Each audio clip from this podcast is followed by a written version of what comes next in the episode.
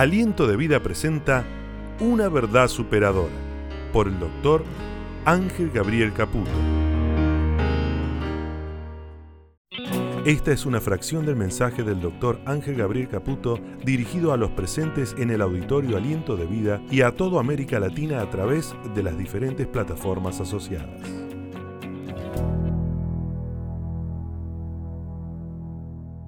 En los tiempos que corren, en el momento que nos toca vivir socialmente, la iglesia no es una entidad que se trasplanta de la sociedad en que vive.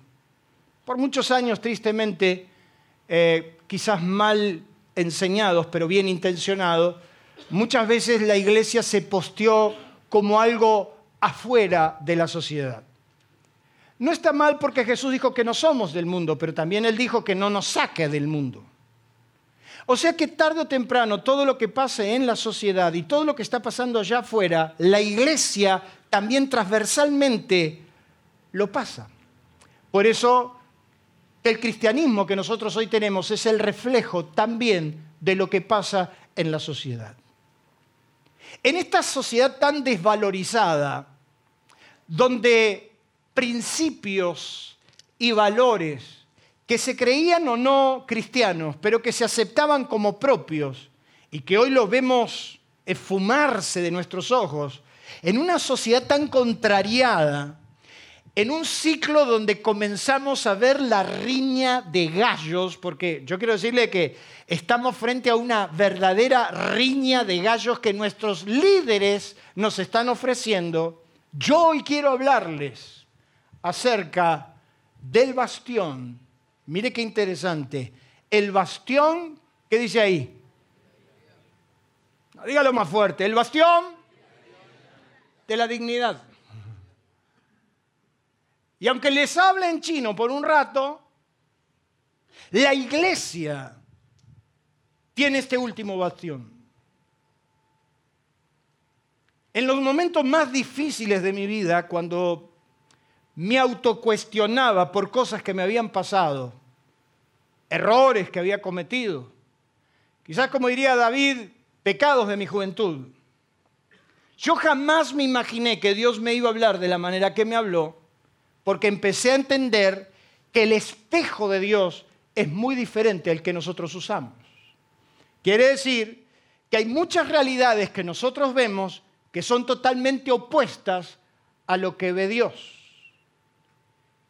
En Isaías, en el capítulo 43, hay un versículo que amamos, hay un versículo que estoy seguro que si yo le pediría la Biblia a todos lo tendrían marcado, donde Dios en primera persona le va a decir a su pueblo una verdad trascendental.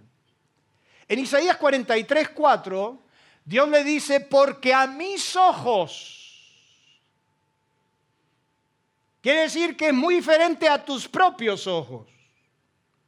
Isaías estaba viendo ruina en su nación y Dios le dice, porque a mis ojos fuiste de gran estima, fuiste, ¿qué dice ahí? Honorable. Y yo te amé. Daré pues hombres por ti y naciones por tu vida. Dios le está diciendo una realidad a ese hombre muy difícil de entender para los tiempos que corrían, donde Dios le está diciendo, ante mis ojos fuiste honorable. Otra traducción cuando lee este versículo dice, porque tú vales muchos a mis ojos, yo doy a cambio tuyo vidas humanas, por ti entregaría pueblos, porque te amo y eres qué cosa? Muchas veces nosotros tenemos esa percepción de que somos un desastre y que Dios, por misericordia, no nos parte al medio. Y hay que ver nuestras oraciones. Yo quiero decirle que hay oraciones que Dios las tiene que ignorar y mejor que las ignore, porque si las escucharía nos mataría. A veces tenemos una autoconcepción de nosotros mismos muy diferente a la que Dios tiene.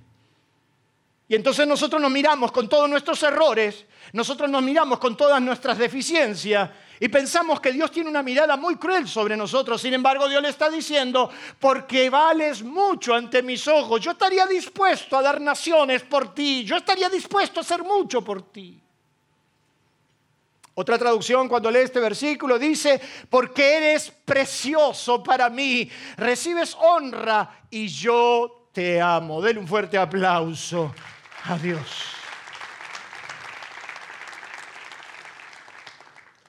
Jamás me imaginé que Dios me tenía en cuenta. Jamás me imaginé que Dios conocía mi nombre. Jamás me imaginé que desde Isidro Casanova Dios iba a levantar a un jovencito de 14 años, como le conté los otros domingos, y lo iba a llevar por naciones y lo iba a poner sobre sitios de honor. La perspectiva de Dios es muy diferente a la nuestra. Él nos ve con ojos muy distintos a los nuestros. Y Dios está diciendo que ante sus ojos era precioso. Así que yo quiero que en un acto de fe sublime le diga al que tiene al lado, yo soy precioso, preciosa, aunque vos lo niegues. Porque viste que cuando nos pusimos de novio, cuando empezamos, sos la más linda, tus ojos. Y después, según pasan los años, ¿verdad? Sos igualita a tu mamá, mira. Decir otra vez como un acto de fe al que tenía al lado, yo soy preciosa, precioso. Qué lindo es que Dios nos mire de esa manera. Dios utiliza una expresión impactante porque le dice, ante mis ojos fuiste honorable. Yo me acuerdo pasar una de las crisis ministeriales más grandes de mi vida, donde definitivamente me había equivocado, donde me habían crucificado y donde de alguna manera yo había hecho todo mal. Pero yo estaba convencido que lo que había hecho estaba bien. Y entonces un día, entrando en crisis, muy de madrugada, le digo a Dios, tuve una verdad grande como este edificio y me fui por la puerta de atrás. Esto es injusto, Dios. ¿O será que soy tan malo como dicen que soy? Y entonces Dios habló a mi corazón y sencillamente me dijo, busca la Biblia. Y empecé a leer cuando David dijo, he puesto mi causa delante de ti y he sido hallado inocente. Entonces ahí empecé a entender que lo que vale, lo que pesa, lo que realmente tiene una enorme influencia, no es lo que la gente opine de nosotros, sino lo que Dios opine de nosotros. Dios le está diciendo a Isaías, ante mis ojos fuiste honorable y yo quiero hablarles del honor. En la antigüedad el honor era el capital más preciado que se podía tener. Es más, se decía que lo último que se pierde en la vida era... Hoy es lo primero que dejan en la Cámara de Diputados antes de entrar. Hoy es lo primero que dejan en las puertas del Senado para afuera antes de entrar. Pero si hay gente que no tiene dignidad, yo hay un personaje que realmente ha aparecido en la historia política nuestra de la época, ha, traspasado todos los gobiernos eh, oficialistas, no voy a dar nombre, ¿verdad? Una persona que venía de la, de la náutica. Que ese muchacho no tiene dignidad. Porque lo llaman para ministro de Economía, viene y en pleno acto le dicen, era un chiste. Y el tipo no dice nada. Lo ponen de fórmula presidencial y dos horas antes le dicen, no, ¿sabes qué? Vamos con otro. Y no dice nada. El honor en la antigüedad era un bien tan preciado que la gente decía, lo último que se pierde en la vida será, ¿qué cosa? El honor.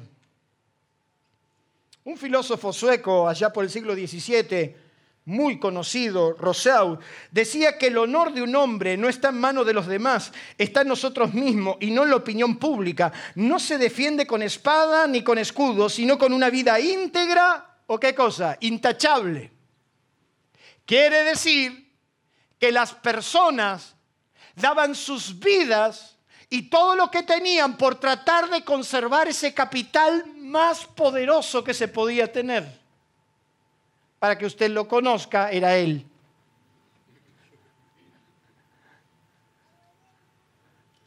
El honor no se defiende con espada. El honor se defiende con una vida íntegra e intachable. El fundador de uno de los partidos más revolucionarios de la historia de, de, Francia dijo que el honor que se vende siempre se paga más caro de lo que vale. O sea que el día que vendas tu honor, no importa el precio que le pongas, el precio que le pongas siempre será superior a lo que realmente tenías como valor. Y yo quiero decirles que uno de los hombres que nosotros más admiramos, que poco conocemos, ha dicho una de las frases más extraordinarias y se la atribuyen a Juan Manuel Belgrano. Por si usted no lo sabe, Juan Manuel Belgrano, un hombre que dio todo por nuestra nación, un hombre que antes de morir, un hombre que murió en la pobreza absoluta, dice que este hombre lo único que le quedaba era un reloj, un reloj que le había regalado Jorge III en una visita protocolar a Inglaterra, le regaló un reloj en, cortesía. Ese reloj tenía una imagen de Lafayette, un personaje que él admiraba y mucho, y lo único que había conservado era su reloj.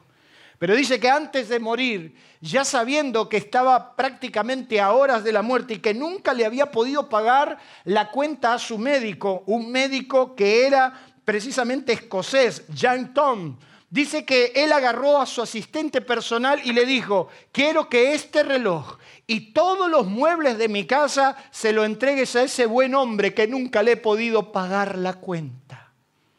Igualita a estos tiempos.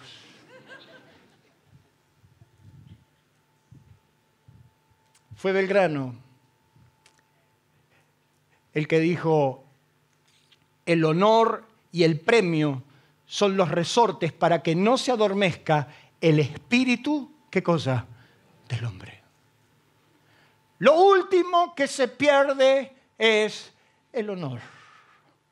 El padre de la patria, Washington, él decía, espero poseer la firmeza y la virtud suficiente para mantener lo que considero el más envidiable de todos los títulos, el carácter de ser un hombre honesto. Sin embargo, es Dios el que le dice ante mis ojos, la cualidad que yo más valoro de tu vida es que fuiste honorable. El honor esa dignidad tan preciosa que dice el libro de Proverbios que no se la debes entregar a extraños. No entregues a los extraños el honor ni tus años a gente cruel. O sea que usted podría agarrar su verdadero honor y tirárselo a cualquiera. Por eso Jesús dijo en una de sus enseñanzas más notables que no debemos dar lo sagrado a los perros, no sea que se vuelvan contra ustedes y lo despedacen ni echen sus perlas a los cerdos, no sea que la pisoteen. O sea que lo último que usted debe entregar en su vida es el honor. Le puede dar un fuerte aplauso a Dios por eso.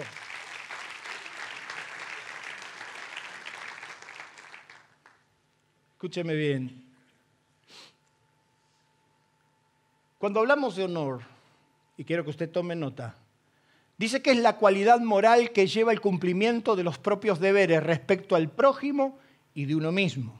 Pero también dicen que el honor, mire qué interesante, es la gloria o buena reputación que sigue a la virtud, al mérito y a las acciones heroicas, las cuales trascienden a las personas, a las familias y a las En esta cultura donde la meritocracia no existe, donde es lo mismo cualquier cosa, ya no hablamos del mérito, ya no hablamos de la virtud, de la trascendencia de una persona que deja una marca. Quiere decir que cuando se habla del honor de una persona, se hablan de personas que a través de sus condiciones y acciones han logrado impactar a sus familias, sus ciudades, su entorno, inclusive a quién? A Dios mismo. Esto quiere decir que tu manera de vivir, tu manera de accionar, tu manera de desenvolverte no solo impactará tu entorno, sino que impactará a Dios mismo. ¿Cuántos dicen amén? Son hombres y mujeres que han tenido virtudes tan extraordinarias que pasan los años y hablamos de ellos. La gente dudará de lo que digas, cuestionará lo que piensas, pero jamás dudará lo que hagas. O sea que hay personas que dejarán un hito, una marca, una trascendencia en la historia, hasta el punto que serán considerados como hombres de honor. Y la Biblia está llena de esos ejemplos. Hombres que lograron conservar su dignidad. Y para los tiempos que vienen tendremos que conservarla. Es por eso que en esta noche, en un espacio de dos o tres horas, quédese tranquilo, total, lo veo muy cómodo sentado, ¿verdad? Yo estoy acá transpirando como testigo falso, pero no importa. Me apagan el aire, me hacen todo para que lo haga corto. Esos son los que tengo en el fondo, lo hacen adrede, por si usted no lo sabe. No, no, Lucho, quédate tranquilo. ¿Cuál fue la esencia de estos hombres y mujeres que lograron trascender? En primer lugar, si usted agarra la lista que la Biblia te ofrece, fueron hombres que vivieron la excelencia. Diga conmigo la excelencia. En estos últimos tiempos estamos hablando mucho de ella porque será un rasgo característico de las próximas generaciones. Las próximas generaciones no perdonarán la mediocridad. Las sociedades que se han superado, las sociedades que han salido adelante, inclusive las sociedades que han realmente emigrado con Dios a una posición más elevada, han entendido la trascendencia de la excelencia, se han quitado de encima ese pensamiento mediocre, de calidad media tirando a malo. ¿Sabe que es un mediocre? Uno que tiene calidad media tirando a malo. No solo es medio, sino que tira a lo malo. ¿Usted conoce gente así? Ni siquiera tiene la aspiración de superarse, sino que tiene la aspiración de irse a peor la excelencia. Los hombres que lograron hacer una marca en la historia de la humanidad fueron hombres que entendieron la excelencia, la vivieron, vivieron como una forma de vida. Y es por eso que la Biblia dice que Abel ofreció a Dios más excelente sacrificio que Caín. Hubo una gran diferencia entre Caín y Abel. La diferencia es que uno ofreció algo excelente y otro lo que le vino a la mano. Para empezar, quiero decirles que no está bien decir que Dios acepta cualquier cosa, porque Dios no acepta cualquier cosa. ¿Cuántos dicen amén? Pero esta mentalidad de que, bueno, Dios lo único que ve es, es la condición de tu corazón. Dios, por eso, si es verdad lo que usted me está diciendo, que Dios ve la condición del corazón, está viendo que sos un real mediocre. Que le diste a Dios lo que te sobró. La Biblia dice que cuando Dios vio semejante manifestación de ese hombre, paró el cielo y dijo, miren ese hombre. Que no te respeten los demás es una cosa, pero que el cielo te respete, eso sí vale la pena. Yo siempre soñé conocer algo que impacte a Dios. En nuestra mentalidad, en nuestra cultura, lo que siempre pedimos que Dios nos impacte y venimos a la iglesia y hoy Él te va a impactar. ¡Wow! Y nos encantan las cosas, escucharlas para quedar impactados. Ahora te quiero preguntar si alguna vez vos impactaste a Dios. Si algún día Dios dijo, míralo, míralo, mira lo que está haciendo. O sencillamente Dios otra vez dice, mira, otra vez lo que está haciendo. Los hombres que conservaron su honor entendieron la trascendencia de no solamente hacerlo bien, sino hacerlo mejor. Lo bueno te separa de lo malo, pero lo excelente te separa hasta de lo bueno. Cuando tenés una mentalidad de excelencia, entonces entendés que no es que a Abel se le ocurrió hacer una ofrenda, se levantó y dijo, hoy, hoy me voy a anotar un poroto con Dios. ¿Sabe usted que, sabes Alejandro, que hay gente que viene a la iglesia porque se quiere anotar un poroto con Dios? Entonces dice, hoy lo voy a impactar a Dios, ¿verdad? Hoy, hoy voy a ir de la mano con mi esposa, ¿verdad? En la semana la, la regaña le dice de todo, pero, pero viene hasta de la mano. Hoy lo quiero impactar a Dios y hay veces hasta hacemos oraciones, ¿verdad? Que impactan. Oh Dios, usted no conoce gente religiosa que, que de repente hasta su oración, hasta cambia el tono de voz cuando ora, ¿viste? Y le, y le ora a Dios en Reina Valera, le repite todos los versículos que Dios ya conoce porque escribió la Biblia. Oh Dios, todo, busca impactar a Dios. Abel no es que se levantó la mañana y dijo, hoy tengo que impactar a Dios, voy a ofrecer. No, la Biblia dice que Abel ofreció de los más gordos de todo su ganado, dice que ofreció algo excelente porque la vida de él era excelente. ¿Qué quiere decir? Que Abel no hizo un sacrificio muy grande, Abel hizo como él vivía, o sea, se relacionó con Dios como se relacionaba en su vida práctica. ¿Y sabe cuál es el verdadero problema nuestro? Que nosotros nos queremos relacionar con Dios de manera distinta a lo que nos relacionamos con nuestros hermanos. Menos mal que hay dos vivos acá adentro. A Dios lo respetamos, a Dios lo amamos, pero al hermanito es como el chique, lo mastico pero no lo trago. Ah, a Dios lo amamos, lo honramos, pero nunca hemos honrado nuestros matrimonios. Ah, a Dios lo amamos, pero a nuestros hijos los hemos provocado a ir a toda nuestra vida. Porque siempre nos agarramos del versículo de honrarás a tu padre y a tu madre. Nunca agarramos el versículo que dice, padres, no provoquen a ir a sus hijos.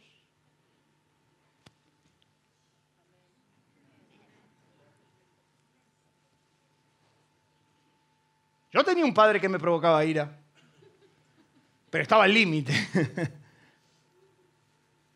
Nos queremos relacionar con Dios o con las cosas de Dios de manera distinta a la que hacemos en la vida práctica. Entonces, en la iglesia servimos de una manera, pero en el trabajo trabajamos de otra. Y mira que estoy mal de la cintura. Vamos a hablar del tema. ¿Cómo trabajas? Pastor, me echaron otra vez del trabajo. No me diga. Y ya es el tercero que pierde. ¿Nunca te pusiste a pensar, ¿por qué será que en un año perdiste tres trabajos? ¿Nunca leíste lo que la Biblia dice? Siervos, obedezcan a sus amos terrenales, como agradando a Dios y no al hombre. ¿Sabe cuál es el problema que usted tiene? ¿Sabe cuál es el problema de nuestra cristianidad de este tiempo? Que somos duales. Somos una cosa en la iglesia y otra cosa en la calle. Como ciudadanos somos una cosa y como miembro de la iglesia otra. Como miembro de la iglesia yo conozco los estatutos. Sin embargo, yo quiero que alguien aquí me diga el cuarto, el cuarto, el cuarto artículo de la Constitución Nacional. Ni la leíste. Y ahí vamos como ganado. Vienen las pasos. ¿Y a quién vota? Ah, yo voto a uno que sea distinto. Ni sabe lo que va a hacer. Como miembro de la iglesia nosotros conocemos nuestros derechos. Pero como ciudadanos no hacemos valer un solo derecho. Oiga, si estos cretinos juran, por lo menos que no lo hagan, pero juran por el Evangelio. Usted no lo escucha, pone, Juro ante Dios y la patria que haré cuidar todos los artículos de esta sagrada constitución. Y si no, que Dios y la patria me lo demanden. Dios, acordate, Dios.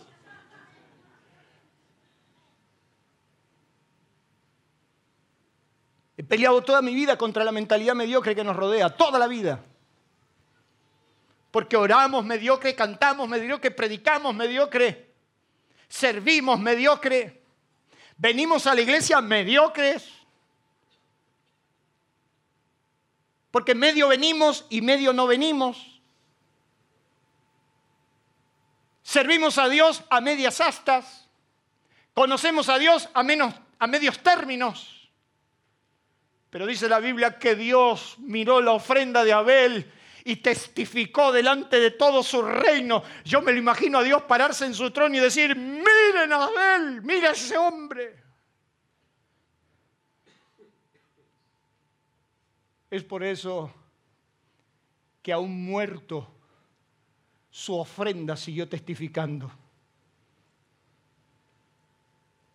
Es por eso que cuando tu vida se transforma en una vida de excelencia, una vida responsable marcarás la diferencia aún en una sociedad tan mediocre como la que nos toca vivir. ¿Cuántos dicen amén? Por eso cuando servimos a Dios hemos entendido la trascendencia de hacerlo bien. Yo estaba dando mis primeros pasos, tenía 15 años y de repente eh, pasó un hermano muy espiritual en mi iglesia y, se paró atrás del púlpito y dice, hermanos, yo quiero anunciarles que siempre le he prometido a Dios que cuando cumpla 60 años le empezaría a dar algo de tiempo a Dios. Y yo me dije a mí mismo de atrás, dije, ¿y ahora? ¿Y ahora? ¿Qué? Cuando ya las fuerzas no te dan. Qué bueno sería hacerlo cuando todavía las fuerzas las tenés. Y por eso el domingo 29 les voy a anunciar formalmente que mi tiempo se está terminando, porque las nuevas generaciones, la nueva fuerza se tendrá que levantar sobre una iglesia bendecida y poderosa. ¿Cuántos dicen amén? Denle un fuerte aplauso.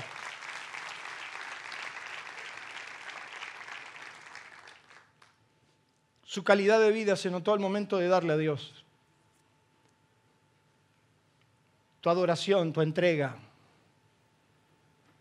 cuando te arrodillas a Dios, cuando lo buscas, cuando tu vida es lo mismo frente a Dios que frente a tu jefe, o es lo mismo frente a Dios que a tus autoridades. Entonces Dios puede decir ante mis ojos, en una sociedad como la que te rodea, tan, tan depravada, ante mis ojos, aunque fuiste el tonto de la cuadra, ante mis ojos fuiste honorable. Conservar el honor frente a Dios, ser honorables frente a Él. Los hombres que lograron entender este principio se perpetuaron en el tiempo, dejaron la marca, hicieron notar que habían pasado, que habían hecho algo. La vida de los hombres no se mide por los años que viva, sino por los logros obtenidos. Es tan contraproducente esto que muchas veces nos encontramos en la obligatoriedad de despedir a algunos. ¿Cuántos de los aquí presentes en algún momento de su vida han ido a un velorio? Levanten la mano. Y la farsa más grande se vive ahí. Estamos despidiendo a nuestro hermano, quien en gloria, y uno dice, ¿se habrá ido? ¿Para dónde se habrá ido este? Sus hijos están detrás del coso diciendo, este, este. Y es más, hay algunos que están diciendo, por fin.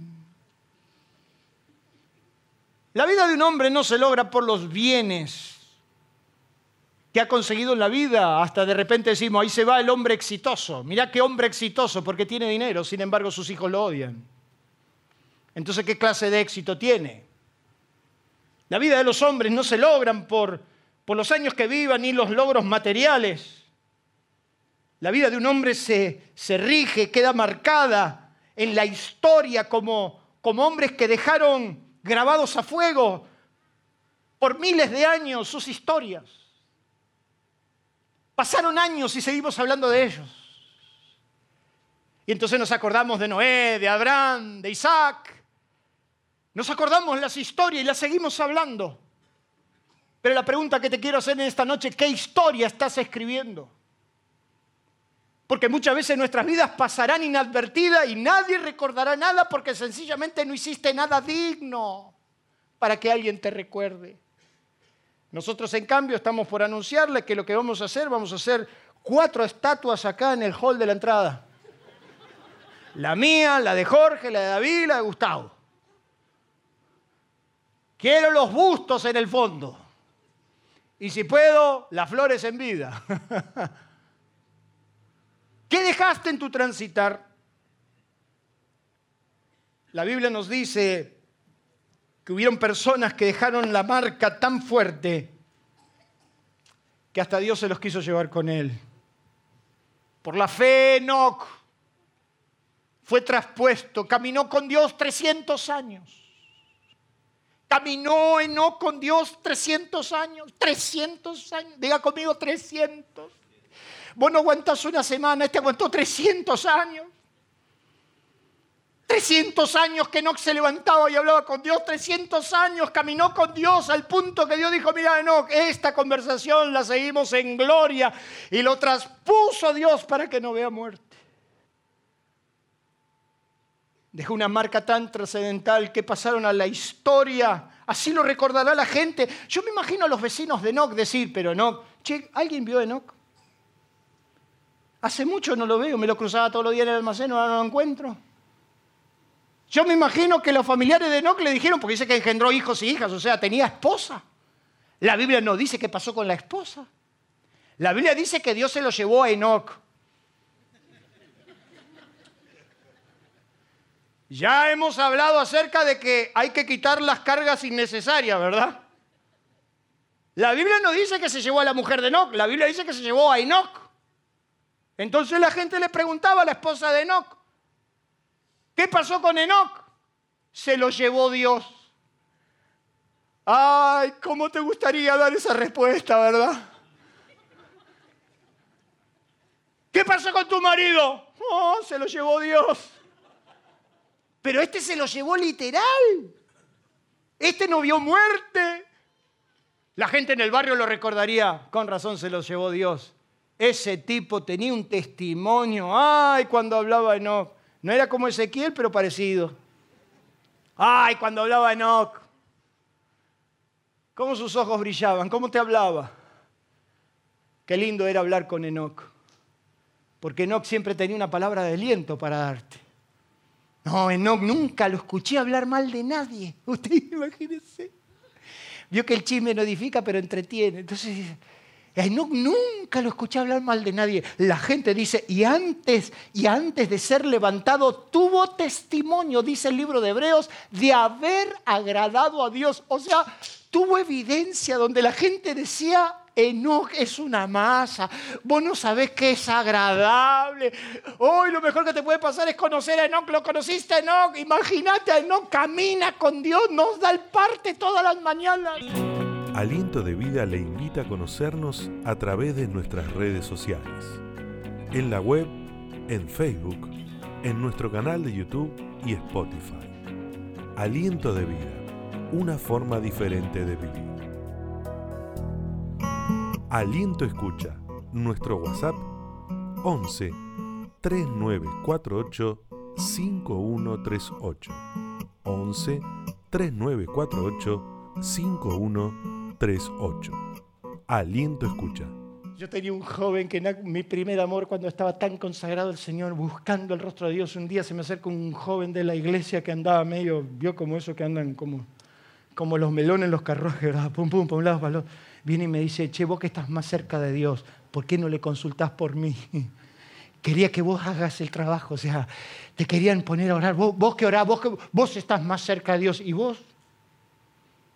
¿Por qué no orás vos? Antes de ser transpuesto, tuvo testimonio de haber agradado a Dios. dejaron una evidencia. Yo puedo caminar con una enorme alegría por mi barrio natal, mi barrio de San Carlos, cuando hay vecinos que conocieron a mi padre. Yo siempre cuento que ahí cerca de mi casa hay una sodería muy grande, la sodería de los Ayelo. Y cada vez que nosotros pasamos con nuestro auto, si está alguno de los hijos, antes cuando estaba el papá Armando, se tiraban arriba del auto para saludarte, para vení, y hasta te invitaban, vamos, toma una grapa. A nosotros somos cristianos, no tomamos grapa, pero bueno. Y yo siempre le preguntaba por qué. Y Armando siempre nos contaba y nos decía, cuando nosotros empezamos en el barrio de la sodería, tu papá tuvo un gesto que mientras yo viva no me voy a olvidar. Ese hombre me dio una mano y me habló tan, tan bien. Y ese hombre de acá y ese hombre de allá. Y hasta la fecha hablo de mi padre y se me llenan los ojos de lágrimas.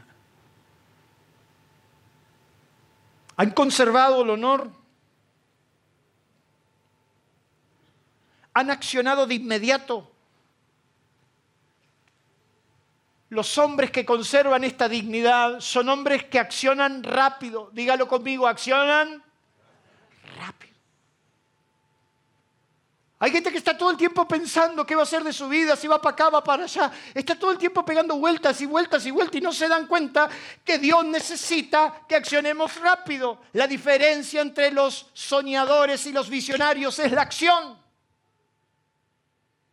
El soñador sueña. Y él sueña. Ay, si yo tuviera un auto como el del pastor. Ay, si yo tuviera una iglesia como la de aliento de vida. Ay, si yo tuviera. Ah, cómo Ay, si yo. Ay, qué querés, mira. Si yo tuviera la voz de Daniel.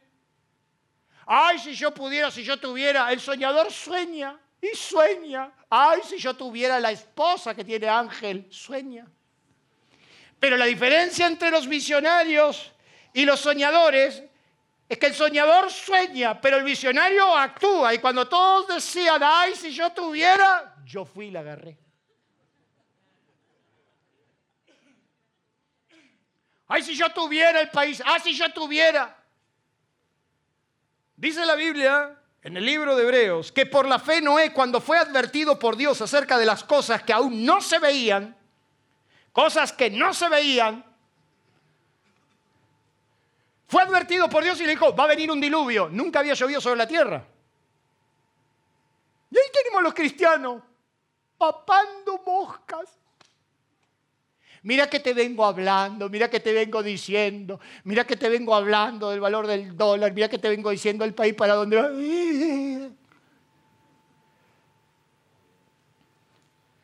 Por la fe Noé cuando fue advertido de cosas que no se veían, preparó el arca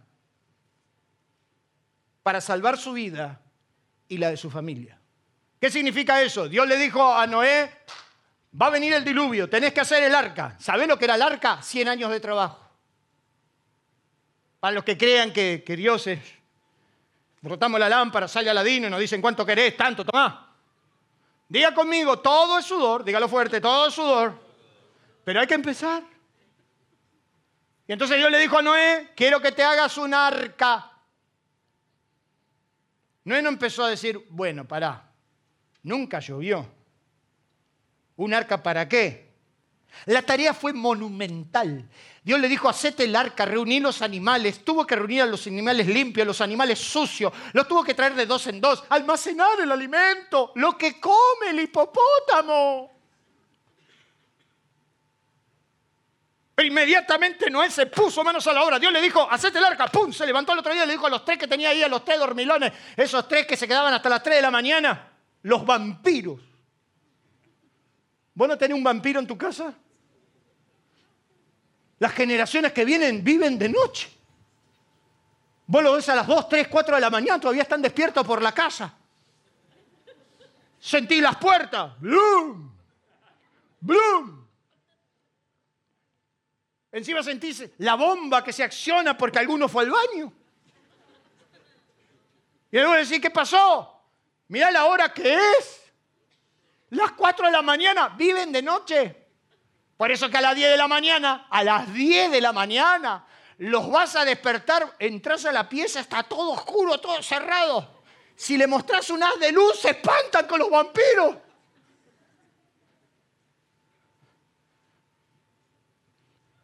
Sem, Cam, Jafet. ¿Qué pasó? Dejen la play. Hay que buscar los animales. ¿Qué pasó? Y Dios me acaba de decir que hay que empezar, hay que hacer la obra. ¿Qué hora? ¿Qué, qué hora? Hay que hacer un arca. No te voy a sacar las midas para no confundirte, pero Dios lo mandó a hacer un arca. Tenía tantos pisos, una sola ventana, pintada negra por dentro y por fuera. 360 días estuvo adentro del arca de un cubo negro, oscuro, oliendo a chancho, rinoceronte.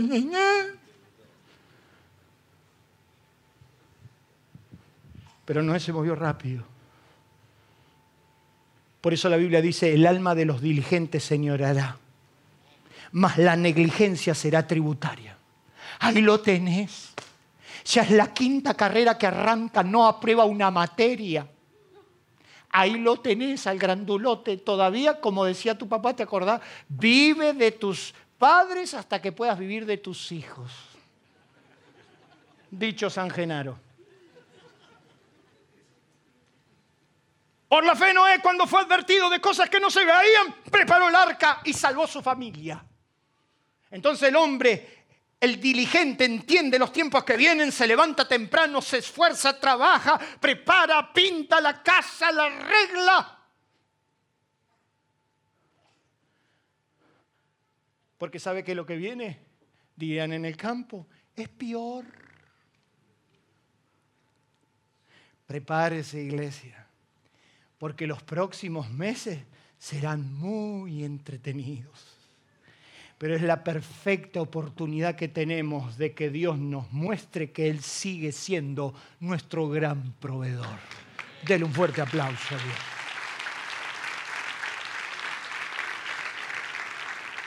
Ve a la hormiga, oh perezoso, que no teniendo capitán en el verano prepara, prepara para el invierno. Por eso te agarra el invierno. Ahí yo veo tantos cristianos que le agarró el invierno, lo agarró sin nada. Nunca se prepararon, nunca se movieron, no accionaron, no fueron por su tierra, no fueron hombres de acción. Por eso hace 20 años atrás en el sótano que usted va a conocer el sábado 28. Los vamos a llevar a un sótano. A todos los que no estuvieron ahí. Te voy a llevar a un sótano que huele a ron, a tabaco y a capusta. Te voy a llevar al aula donde yo daba la clase bíblica, me acuerdo, me acuerdo que le decía, le decía a unos hermanos acá, ponete Givenchy, ponete, ponete Ray, porque salíamos perfumados con un olor a capusta. Mientras yo daba la clase bíblica, en el fondo cocinaban cebolla, te voy a llevar. Te voy a llevar al sótano y vas a bajar la escalera conmigo. Nosotros la bajábamos con los racks de sonido. Te voy a llevar donde Esther daba la clase enfrente del baño de hombres. Que los hombres salían medio a veces del baño como... Y teníamos que andar tapando a los chicos. Te voy a llevar. Te voy a llevar a conocer el, el portón que el viejo nos abría para que demos una clase. Te voy, te voy a llevar. Donde le rogábamos, por favor, déjanos, déjanos pasar, déjanos un aula. Y cuando lo hacía enojar Jorge, porque Jorge lo hacía enojar. ¿Dónde está Jorge? A, Jorge, lo, Jorge lo hacía. Y no voy a decir las cosas que me dijo ese hombre de voz. Ya cuando venía y yo lo veía, yo lo veía el esloveno hablar en lengua, dije acá, Jorge, Jorge, y arrancaba con Jorge que le había marcado, que le había hecho, que le había acá. Jorge no pedía permiso, Jorge iba a su casa. Jorge entraba y colgaba, colgaba la luz, ponía la escalera, te voy a llevar. Pero ahí dijimos que podíamos hacer esta casa. Ahí dijimos que en este altar nuestros jóvenes se consagrarían a Dios. Ahí dijimos lo que hoy es una realidad. Ahí se levantarán los pastores que manejarán la iglesia en los próximos 10 o 20 años. Hoy es una realidad. Venga el sábado a la reunión de jóvenes y usted va a ver a los pastores de mañana. Denle un fuerte aplauso a Dios por eso.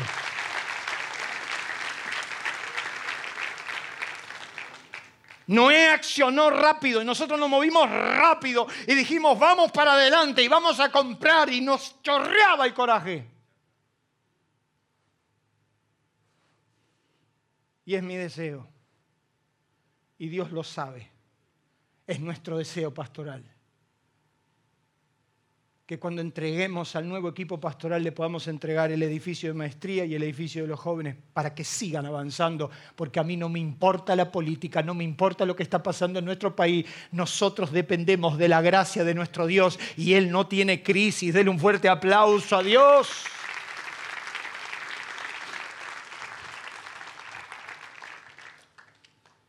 Los hombres son orables. Son hombres, ¿qué dice ahí? Dígamelo usted. Constantes. Permanecen en el tiempo. La adversidad no los detiene. Son hombres que han emprendido a enfrentar el problema. Son constantes. Jesús estuvo todo el día enseñando, todo el día. Jesús después de enseñar todo el día se subió al barco. Y cuando empezaron a andar, se desató la tempestad. ¿Y cuál fue el problema de los discípulos? Que no fueron constantes. Porque cuando despertaron a Jesús y le dijeron, no te da pena que perecemos, Jesús dijo, ¿y dónde está vuestra fe? Estuvieron todo el día escuchando. ¿Y qué pasó? Entonces viene la práctica, viene el problema. Y los problemas son para enfrentarlos, viejo. Los problemas no se guardan debajo de la alfombra para que mañana veamos. Jesús se levantó y fue contra la tempestad. Y dijo, calla, enmudece, la enfrentó. Por eso le dije a, a Dani y a Mariela, mirá lo que nos dicen los médicos, apretá los dientes y salí para adelante. Entonces la Biblia nos cuenta que Nehemías cuando empezó a reorganizar la nación se encontró que la tarea era muy grande, que los muros estaban rotos, que había demasiado escombro. Y entonces la Biblia nos dice que viene a Judá. Y Judá no es cualquier tribu. Si te habla Benjamín, si te habla Neftalí, fueron intrascendentes, pero Judá no. Por si usted no lo sabe, Judá era la tribu de líderes. Judá era la tribu la primera en levantar el estandarte en señal de avance cuando el pueblo estaba en el desierto. Te podría nombrar todo el liderazgo más extraordinario de la Biblia salió de la tribu de Judá y de hecho que a Jesús se lo llama el león de la tribu de Judá. Judá es la tribu de líderes. Son los aguerridos. Son los que siempre empuñan armas. Son los que van para adelante. Son los rojas. Son los príncipes. Son los hombres que empuñan, que van, que la adversidad no los detiene. Y entonces viene Anemías y le dice que Judá, la fuerza de los acarreadores se ha acabado. No tenemos más fuerza. El escombro es demasiado y ya no sabemos cómo hacer. Y sonaron todas las alarmas. Porque Nehemías dijo, si se cansó Judá, se cansan todos. Si se cansa Benjamín, no hay problema, pero se cansó Judá.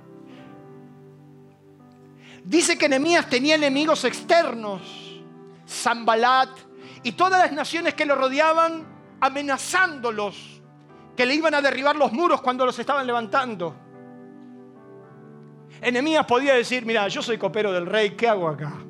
¿Qué hago acá si yo le doy la copa al rey y yo vivo en los palacios del rey? Pero dice que un día el rey lo vio tan triste y le dice, Nehemías, ¿por qué está tu rostro así? Y dijo, ¿cómo quiere que esté contento si la casa de mis padres ruinas? Dame la oportunidad de restaurar mi nación. Entonces, ¿cómo vamos a estar felices con lo que le pasa a Argentina? ¿Cómo vamos a estar contentos con lo que pasa con nuestra nación?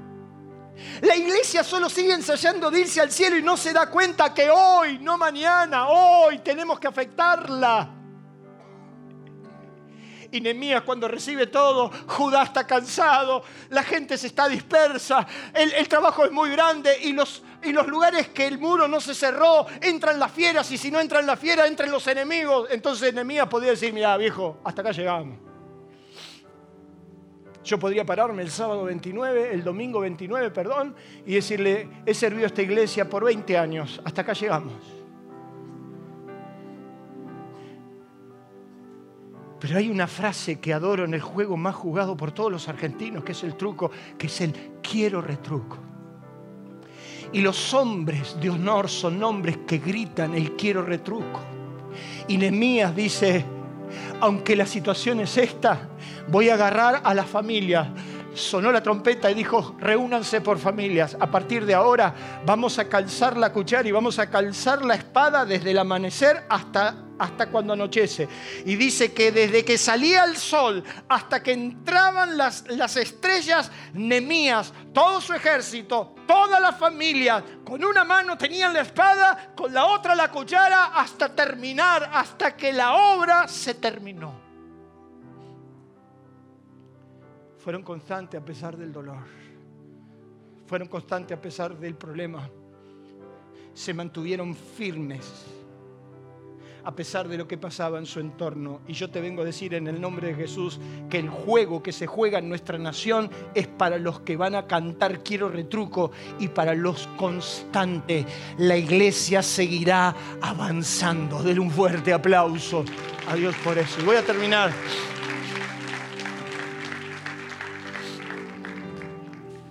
Los hombres de honor, los que conservaron el bastión de la dignidad, fueron leales y obedientes. Dijeron, Señor, vamos a seguir. Y yo no sé la obra que Dios tiene con tu vida, con sus vidas. Esto no es juego para timoratos ni mediocres. Estos son para valientes, para hombres y mujeres de honor, leales y obedientes. Y por último, ¿qué dice ahí? Eso que ya no se consigue, dignidad. ¿Sabe usted qué es la dignidad? Es ser merecedor de algo correspondiente, proporcionado al mérito, condición de alguien o algo. Usted sin la gracia de Cristo no es nada, pero ¿sabe lo que es pararte frente a Dios y decirle a Dios, yo cumplí?